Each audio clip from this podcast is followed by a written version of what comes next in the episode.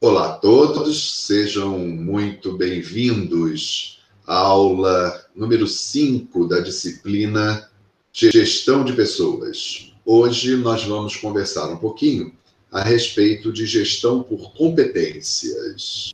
Os objetivos da nossa aula vão ser entender o que são as competências no mundo organizacional, enumerar diferentes aspectos das competências e reconhecer diferentes modelos de gestão de pessoas por competências. Esses são os nossos três principais temas da aula de hoje. Vamos começar definindo o que são competências.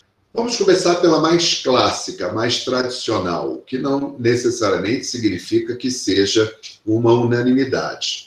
Nessa definição, vai-se dizer que competência é um conjunto de qualificações que permite que uma pessoa tenha uma performance superior, tenha um rendimento do trabalho superior em um trabalho ou em uma determinada situação. E quando a gente entende essa performance superior, nós estamos falando aí de trabalhar melhor, de trabalhar com utilizando menos recursos, trabalhar mais, produzir mais, de produzir com mais qualidade, seja lá o tipo de avaliação, de qualificação que eu quero dar a essa a esse trabalho, a essa performance. E essas competências, elas podem ser previstas, ou seja, quem vai gerir as pessoas, gerir o RH, né, o agrupamento de pessoas da empresa, é capaz de prever e estruturar essas competências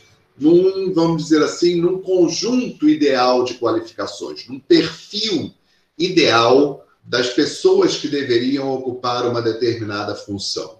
E que esse perfil levaria a que as pessoas tivessem uma performance superior em seu trabalho. Sempre lembrando que essa performance pode ser em vários aspectos. Essa é a definição mais clara. Ou seja, o que que uma determinada pessoa tem em termos de qualificações que faz com que ela execute um trabalho superior, melhor, mais produtivo, com mais qualidade em relação aos demais.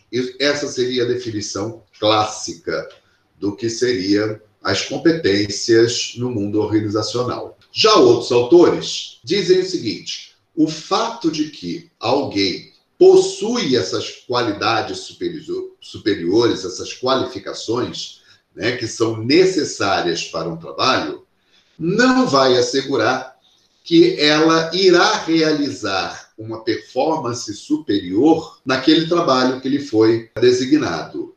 Por quê? Porque elas dizem, esses autores dizem o seguinte: que a competência não é um conhecimento ou um estado que alguém tem, nem é resultado de treinamento. Competência seria colocar em prática aquilo que ela sabe fazer em um determinado contexto. O que, que isso significa? Que muitas vezes a pessoa sabe fazer, ela tem as qualificações necessárias para realizar um trabalho superior, mas que nem sempre ela vai realizar esse trabalho superior. Seja por conta de um determinado contexto de recursos que talvez ela não disponha para realizar esse trabalho superior, falta equipamento, ou o equipamento é defasado, ou existem impeditivos de ordens ambiental que impedem dela realizar esse trabalho num nível superior, seja muitas vezes por conta de aspectos pessoais e da relação pessoal dela com aquele ambiente de trabalho. Tudo isso daí pode interferir na questão da execução do trabalho. Então, o fato dela possuir esse conhecimento, possuir essa qualificação, não significa necessariamente que ela vai performar. Eu não gosto muito dessa palavra, mas que ela vai fazer o seu trabalho num nível superior.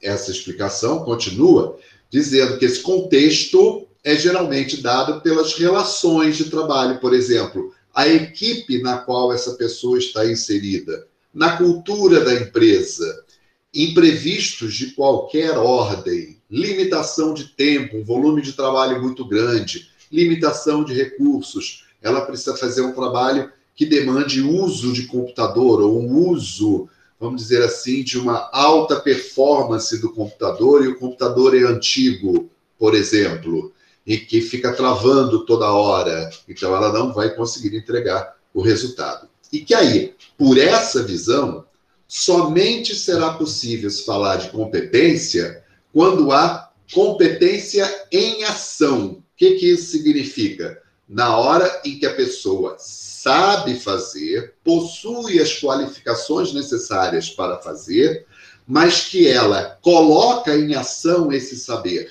coloca em ação o que que ela consegue fazer em diferentes contextos. Então, só se fala, por essa visão, só se fala em competência na hora em que essa competência é colocada em prática. O fato da pessoa possuir as qualificações necessárias não seria entendido aí como competência, porque essa competência só poderia ser vista na hora em que ela coloca isso em ação.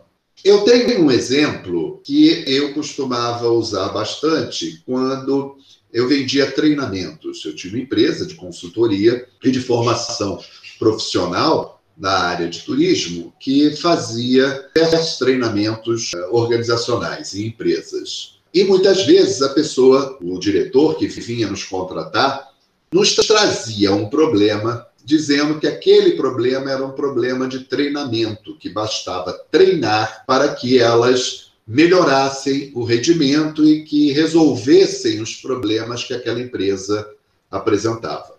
E normalmente o que eu falava para esses diretores era o seguinte, que nem sempre treinamento é a saída, a melhor saída para você resolver um problema que a empresa está enfrentando. Por quê? Porque existem diferentes situações.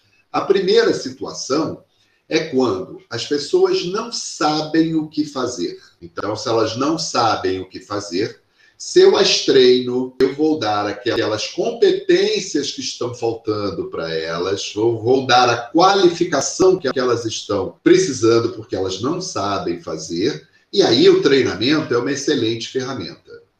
Mas existem situações em que elas sabem fazer, mas ela não tem os recursos necessários para fazer. Que recursos são esses? Os processos estão dentro da empresa estão emperrados, os equipamentos estão defasados, as práticas dentro da empresa não estão funcionando, existem problemas gerenciais dentro da empresa que impedem que as pessoas façam aquilo que elas sabem fazer. E aí, nesse caso, não adianta treinar as pessoas, porque elas já sabem fazer. O grande problema é como colocar isso que elas sabem fazer em prática. Existem outros impeditivos contextuais que as impedem de colocar em prática. E, por fim, há uma outra situação em que as pessoas sabem, as pessoas ou a pessoa sabe fazer o seu trabalho, tem os recursos necessários para fazer o seu trabalho e ainda assim não faz o trabalho. E aí, a solução não é treiná-la mais uma vez, porque ela já sabe fazer o seu trabalho. A solução é conversar com ela e tentar entender o que que pessoalmente a está impedindo de fazer o trabalho. Pode ser uma questão de inadequação com a equipe, pode ser um problema de ordem pessoal que esteja atrapalhando, pode ser um problema com a empresa de que há uma insatisfação por qualquer motivo e essa pessoa se sente desmotivada, pode ser simplesmente sabotagem em relação ao trabalho. Então, treinamento não é a solução para todos os problemas que uma organização enfrenta. Por quê? Temos que ver quais são as competências que as pessoas possuem, quais as que faltam para realizar um bom trabalho, um trabalho de nível superior, e como que, dentro daquele contexto, aquela, aquele conhecimento está sendo possível de ser colocado em prática. Existe uma outra definição que dizia as competências poderiam ser traduzidas pelo ciclo CHA.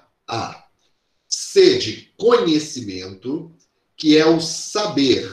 São aqueles conhecimentos que a pessoa adquiriu, seja de uma maneira formal, indo para uma faculdade, por exemplo, seja no aprendizado da vida, seja pela experiência prática de algum tempo trabalhando com aquilo, seja por uma leitura é, autodidata, e que a pessoa foi lá, estudou, a pessoa fuçou, a pessoa, de alguma maneira, treinou para exercer um determinado trabalho, para executar um determinado trabalho, ainda que de não de uma maneira não formal, ainda que de modo informal. Então, é todo esse conhecimento adquirido pela pessoa que faria com que ela soubesse, tá? que ela conhecesse aquela atividade, aquele trabalho.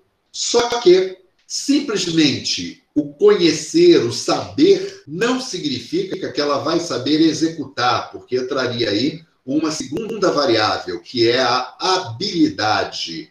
É de que maneira ela consegue colocar em prática aquele conhecimento que ela adquiriu de qualquer forma que tenha adquirido, pela prática, pelo estudo, formal ou informal, e principalmente saber em que momento, no como e quando ela deve aplicar aqueles conhecimentos adquiridos. Seria a habilidade em fazer. No primeiro caso, nós estaríamos falando de saber das pessoas saberem o que fazer no segundo caso, nós teríamos a habilidade, o saber fazer, que é como que eu aplico aqueles conhecimentos que eu adquiri. E, por fim, a terceira componente dessa definição diz respeito à atitude. Não basta o conhecimento, não basta a habilidade, mas é preciso também ter a atitude. Não basta saber, nem saber fazer, é preciso querer fazer.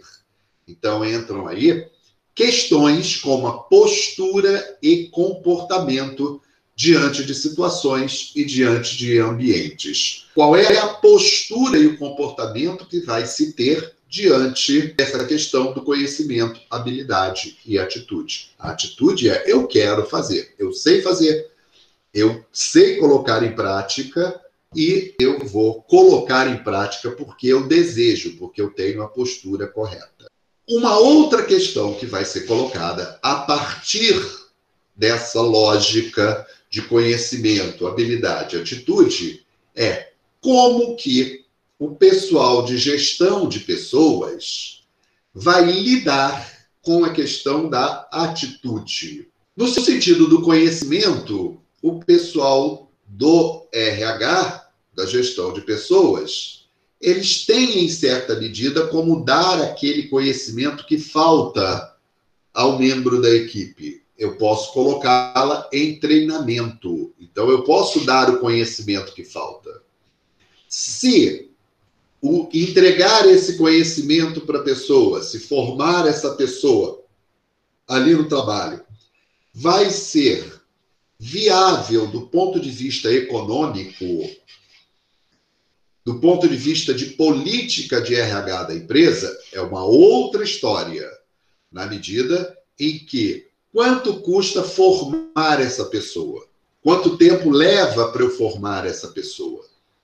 Isso me interessa. Vamos imaginar, por exemplo, uma companhia aérea e o seu quadro de pilotos formar um piloto não é a mesma coisa que tirar uma carteira de motorista. É, o conhecimento técnico necessário é muito maior do que simplesmente dirigir um automóvel. Então, eu preciso de conhecimento técnico e eu também preciso de muita experiência prática. Tanto que a maneira como a gente avalia um piloto é pelas horas de voo que esse piloto possui. quando acontece um acidente, por exemplo, uma das coisas que os jornais relatam, a imprensa relata, né, e que os, uh, os órgãos que vão apurar o porquê que aconteceu aquele acidente levam em consideração é a experiência dos pilotos, do comandante e do copiloto.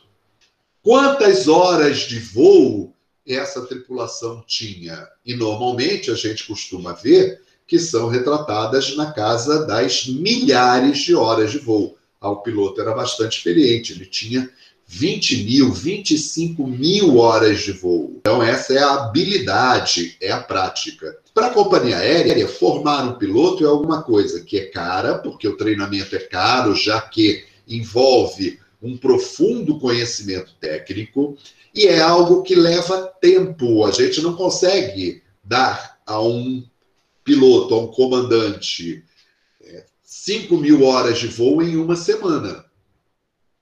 Não se consegue isso. Então é algo que leva tempo. Então, muitas vezes, para uma companhia aérea, salvo em situações excepcionais, ela já prefere contratar profissionais que já tenham um mínimo de horas de voos e aí ela vai complementar o treinamento desse profissional com aqueles aspectos importantes relativos àquele tipo de avião, aos procedimentos daquela empresa tá? mas é um complemento no conhecimento que ele já tinha. A habilidade é colocar em prática aquilo que aprendeu. Então, muitas vezes eu posso colocar em prática dentro da empresa. Então, esses dois primeiros itens, conhecimento e habilidade, a empresa pode, em alguma medida, fornecer para o seu pessoal. Se vale a pena ou não, como eu falei, é outra história. Já a atitude tem a ver com a própria pessoa tem a ver né, da maneira como ela se relaciona com o mundo, se relaciona com a empresa, se relaciona com os demais colegas de trabalho, se relaciona com os clientes. Então, é algo que vem de dentro dela, na qual a organização não tem como interferir de uma maneira mais, vamos dizer assim, mais produtiva, com melhores resultados. Tanto que, para alguns gerentes de RH, gestores de pessoas, existe uma máxima que rola dentro né, de, de, desses setores de RH, que é contrate pela postura, treine a habilidade. O que, que isso quer dizer? Que já que eu não consigo mudar a atitude ou é mais difícil eu mudar a atitude, o comportamento, a postura da pessoa com quem eu vou contratar. É melhor eu contratar aquela que tem a postura adequada, a atitude adequada, e se por um acaso ela não tiver o conhecimento ou a habilidade necessárias, isso eu posso fornecer para ela. Tá? Então é melhor contratar pela postura e treinar a habilidade por quê? Se eu contratar pela habilidade que essa pessoa já, já possui, não necessariamente eu vou adequar a postura dessa pessoa às necessidades da empresa. Essa outra definição de competência, que nos últimos anos, nas, nas últimas duas décadas, tem sido mais usadas pelo pessoal de RH, que é o ciclo de conhecimento, habilidade e atitude. Nesse conjunto de qualificações, devem ser excluídos os traços de personalidade? Nós podemos falar que né, esse conjunto de competências envolve conhecimento, habilidades e atitudes, na medida em que traços de personalidade iriam definir em boa medida a postura, o comportamento das pessoas.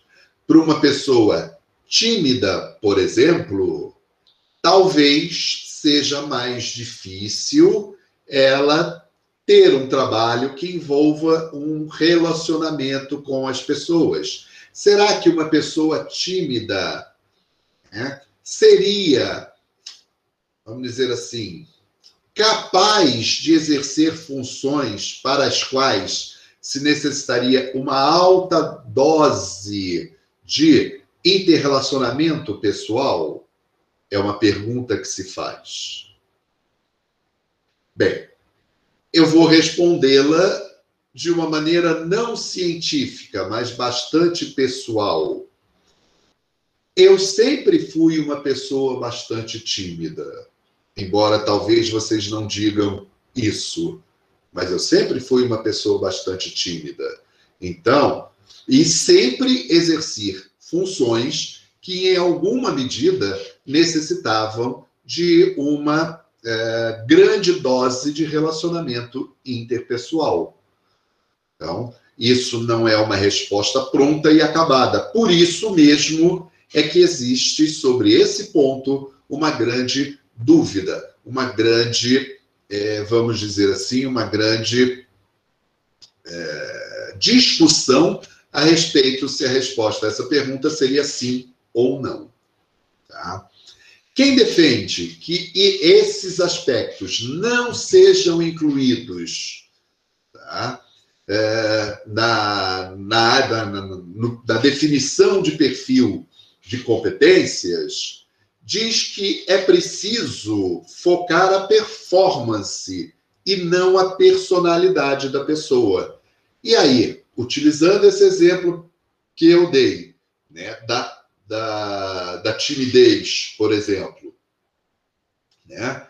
É, se essa pessoa é capaz de, naquele momento, interpretando, né, é, realizando uma determinada tarefa, ela é capaz tá, de altas doses de interrelação pessoal, mesmo tendo uma personalidade mais tímida, isso não seria um obstáculo, porque a performance dessa pessoa atenderia aqueles quesitos necessários para aquela função, para aquele cargo. Tá? Então, é, e que, embora essa é, a personalidade de alguma maneira vai influenciar no sucesso da pessoa em executar aquela tarefa, aquele cargo, né, para é, para qual ela foi contratada, esses caráteres de personalidade seriam difíceis de se desenvolver em termos de treinamento. Tá? Então, essa é a postura de quem acha que traços de personalidade não deveriam ser incluídos dentro dessa questão de competências.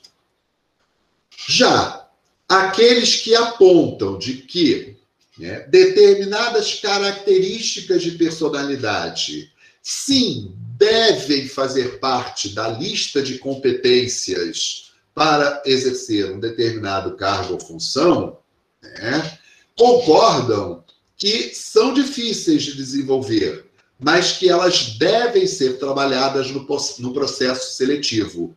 Ou seja, eu tenho que escolher pessoas cuja personalidade, cujo perfil de personalidade já se aproxima do perfil da pessoa que eu preciso para aquela função. Tá? Então, justamente porque é muito difícil de adquirir essa competência do traço da personalidade, né, eu deveria ser mais rígido no momento da seleção.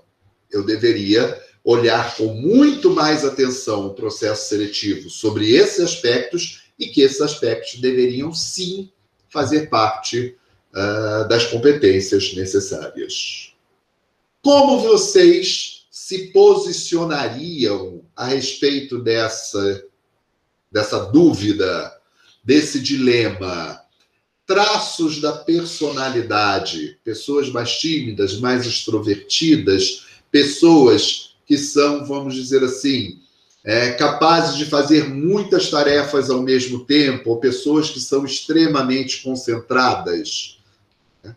pessoas que é, têm uma facilidade muito grande de se relacionar com outras pessoas, que gostam de se relacionar com outras pessoas, né? ou pessoas que preferem fazer um trabalho uh, por detrás do computador.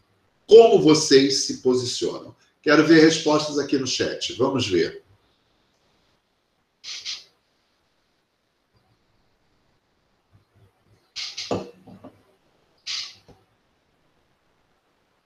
Poxa, ninguém me respondeu. Eu caí? Eu acho que a personalidade influencia bastante. Com certeza, Juliana. A personalidade influencia muito. Agora, elas devem ser descritas né, na hora em que eu digo um perfil para o cargo. Eu devo trabalhar essas questões de personalidade ou não na descrição né, do que, que eu preciso, do perfil da pessoa? Eu acho importante olhar a personalidade também. Algumas empresas até usam aquele teste de personalidade né, no PS. Aqui eu não entendi no que seria o PS. Também acho que sim. Eu acho que deve olhar sim. É. Ok, então, quem achou que sim, integra uma corrente, quem achou que não, integra outra corrente, e ninguém está certo, ninguém está errado. São duas visões diferentes a respeito do tema. Tá? É... Então vamos lá. Na hora em que eu vou colocar em prática, olha o saber fazer aí. Né? Na hora que eu vou colocar em prática os diferentes modelos de gestão de pessoas por competências, tá? eu vou ter que ver em alguns aspectos a respeito disso. Né? Primeiro modelo vai se concentrar nas competências que diferenciam aqueles que realizam melhor a missão que lhes foi atribuída tá? dos demais. Então, eles vão comparar o desempenho daquele grupo de pessoas que executa melhor a tarefa com o desempenho dos demais que realizam a tarefa de modo mediano. É. E aí eu vou tentar buscar nesse grupo que realiza melhor a tarefa quais os aspectos que os diferenciam dos demais. Por que, que eles fazem melhor do que as outras? Eles partem do pressuposto que é algo que essas pessoas possuem que fazem com que elas executem as tarefas melhores, melhor do que as demais pessoas. Tá? Então, se é algo que é inerente delas, eu tenho que olhar para esse grupo de pessoas, tentar identificar que fator ou que fatores são esses que as tornam melhores, para tentar colocar isso dentro das competências que eu vou buscar na hora de contratar pessoas. Ou tá, tentar colocar isso em alguma forma de treinamento para as demais pessoas. Né? Então, né, eu vou estudar essas competências através de determinadas técnicas para fazer com, para tentar listar o que que os melhores fazem para serem os melhores. É uma corrente que existe é, dentro desse estudo das competências. Outra proposta vai articular o conceito de competência com conceitos de entrega, complexidade, agregação de valor, espaço ocupacional. Quanto palavrão. Vamos tentar traduzir isso para vocês. Entrega seria o que o indivíduo faz pela empresa, tá? de forma permanente, ou seja, ele sempre faz, ele sempre entrega o produto tá? dele, do trabalho dele, tá? dentro de um determinado nível de complexidade. Então, existem diferentes níveis de complexidade ao longo da organização, tarefas que são mais simples de realizar, que a gente coloca para uma mão de obra não tão treinada, tarefas mais complexas que eu preciso de uma pessoa que tenha um treinamento maior para executar essa tarefa. Então, é, a entrega é o seguinte: o quanto que essa pessoa faz pela empresa de forma permanente. Não é que ela tem altos e baixos, né? picos e vales de desempenho. Ela entrega aquele desempenho durante todo o tempo né, dentro daquele nível de complexidade para qual ela atua. Tá? Essa complexidade, como eu falei, vai, é, vai se referir ao nível de exigência para a execução daquelas tarefas. Agregação de valor. O quanto que essa pessoa agrega de valor, de resultado, tá? para a empresa em função de determinados parâmetros. Tá? Veja bem, é lógico que tarefas mais complexas tendem a entregar mais valor para a empresa do que tarefas mais simples.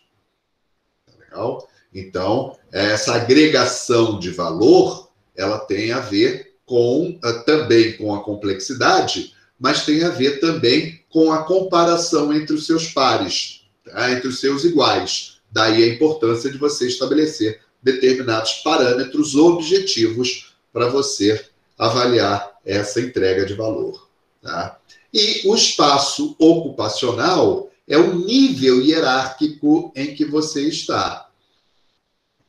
Então, de que maneira eu consigo assumir responsabilidades dentro de um nível, dentro de um mesmo nível de complexidade. Então vamos imaginar dois profissionais que executam tarefas de determinado de semelhante nível de complexidade, mas um deles chama para si, é mais proativo, chama para si determinadas responsabilidades que o outro embora exercendo um cargo de mesmo nível de complexidade, não chama para si essas responsabilidades. Então, é um outro parâmetro que eu tenho que ver.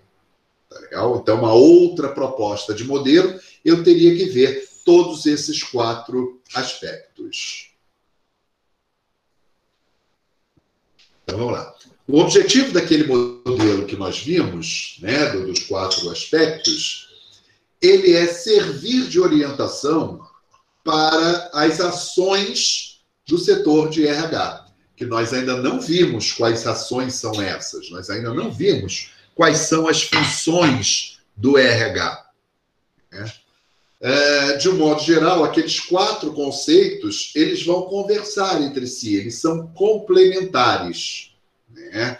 e vão servir como um rumo, como uma baliza tá? para o setor de RH e construindo dentro da empresa tá? a forma como as pessoas vão crescer dentro da empresa, a forma como elas vão ter uma carreira dentro da empresa. Então, vai ser justamente tá, um parâmetro que o RH vai utilizar para construir um plano de carreiras dentro da empresa, que a gente vai falar sobre isso mais à frente. Né?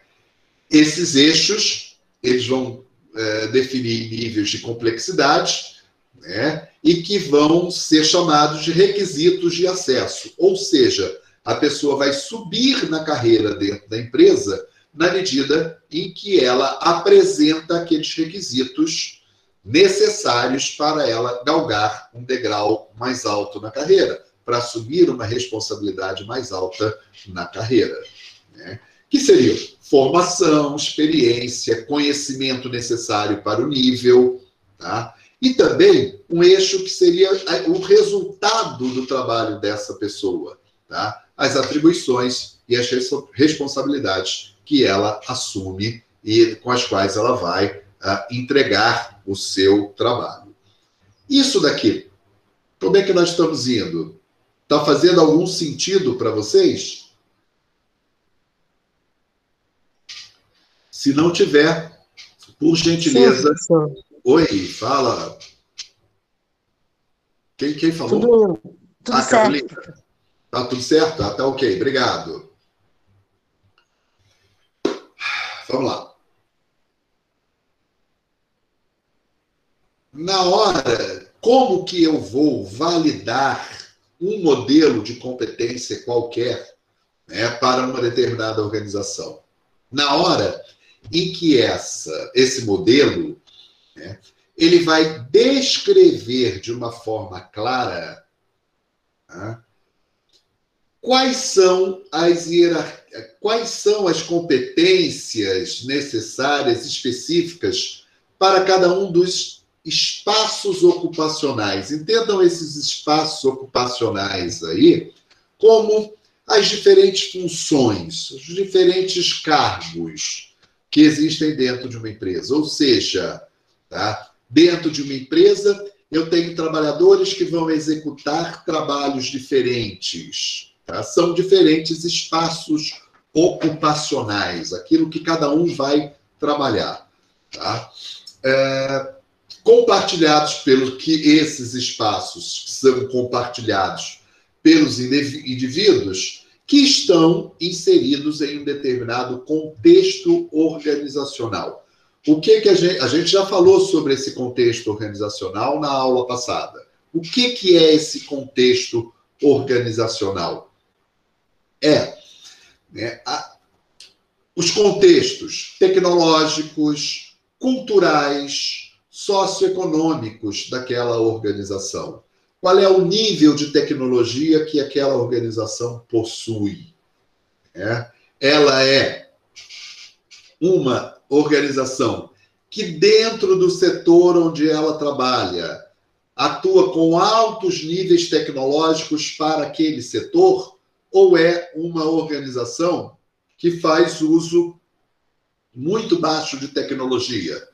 Tecnologia de, de informação e comunicação, né? ou mesmo de tecnologias para a realização de determinadas tarefas. Então, qual é o contexto tecnológico daquela organização? Qual é o contexto cultural daquela organização? É uma organização que privilegia, por exemplo, é, um alto, uma auto busca uma busca muito alta pelo lucro, em detrimento, por exemplo, né, do bem-estar do trabalhador, ou seja, é aquela empresa que suga todo o sangue do trabalhador tá, em busca de lucro, ainda que remunere bastante bem tá, os resultados entregues, isso é uma cultura organizacional. Existem outras culturas em que, de repente, buscam o lucro, sim, mas também buscam um equilíbrio com a vida do trabalhador, vida no sentido bem amplo aí do termo, né? do bem-estar do trabalhador, das questões, vamos dizer assim, de realização pessoal e profissional no trabalho, que buscam um equilíbrio. São contextos é, culturais diferentes. Existem organizações em que no DNA dela está um esforço por ser mais democrática, por ouvir os seus trabalhadores, né, por pelas decisões importantes para a empresa e para os trabalhadores serem debatidas com os trabalhadores, e existem outras empresas que são extremamente autocráticas. Manda quem pode, obedece quem tem juízo. Eu te pago não para você pensar, não para você discutir as condições de trabalho. Eu te pago para você entregar um determinado trabalho, não ficar discutindo que condições são essas. Então, são contextos culturais diferentes em organizações diferentes. Tá? Existem empresas em que tem né, bastante capital para poder se atualizar tecnologicamente, para poder bancar determinadas experiências de produtos e serviços, né, que aquele grupo de trabalhadores seja capaz de sugerir a criação de produtos e serviços novos e que a empresa tem capital suficiente para bancar esses experimentos, porque alguns deles darão certo e trarão lucro para a empresa, outros não darão certo e serão um investimento jogado no lixo, e tem empresas que não têm essa cultura de inovação tá? e que não têm recursos uh, financeiros suficientes para bancar experimentos com novos produtos, porque a geração de caixa dessa empresa é bastante limitada. Então, ela não pode se arriscar em botar dinheiro tá, em algum projeto que eventualmente não vai dar certo. Então, são culturas organizacionais diferentes. Tá legal? A organização deve possuir a capacidade de identificar as competências a serem desenvolvidas e aprimoradas, né? com a finalidade que seus objetivos estratégicos sejam alcançados. Então, mais uma vez, a gente vai voltar à aula passada, em que nós falamos sobre gestão estratégica de pessoas. E a gente já viu que definir uma estratégia é definir um caminho para eu alcançar determinados objetivos. Né? Então, é preciso que, uma vez que a organização tenha colocado claramente para, né, a, para, para a empresa como um todo quais são os objetivos a serem alcançados e qual a estratégia que vai ser adotada para alcançar esses objetivos, é importante que o setor do RH ele tenha a capacidade de identificar quais serão as competências que a equipe precisa ter para alcançar esses objetivos que foram traçados. Tá? Então, esse daí é uma demanda que vai ser feita sobre o setor de RH, sobre o responsável, os responsáveis pela gestão do RH. Tá?